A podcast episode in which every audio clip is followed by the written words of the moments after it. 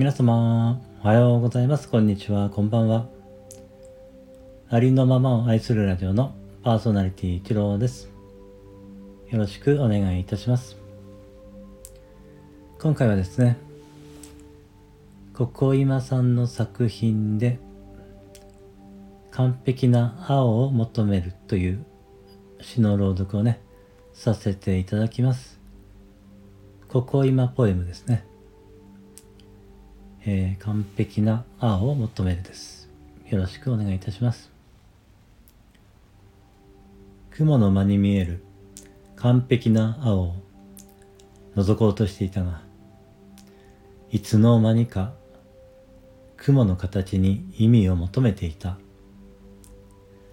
青空が完璧でないことも、雲が百面でないことも分かっていたはずなのに、私は青空に完璧を求める。孤独の共感を求めても、帰ってくるのは何億年後のことだろう。小さい壺の中で灰になっている私は、もはや孤独を感じる権利すらないというのに、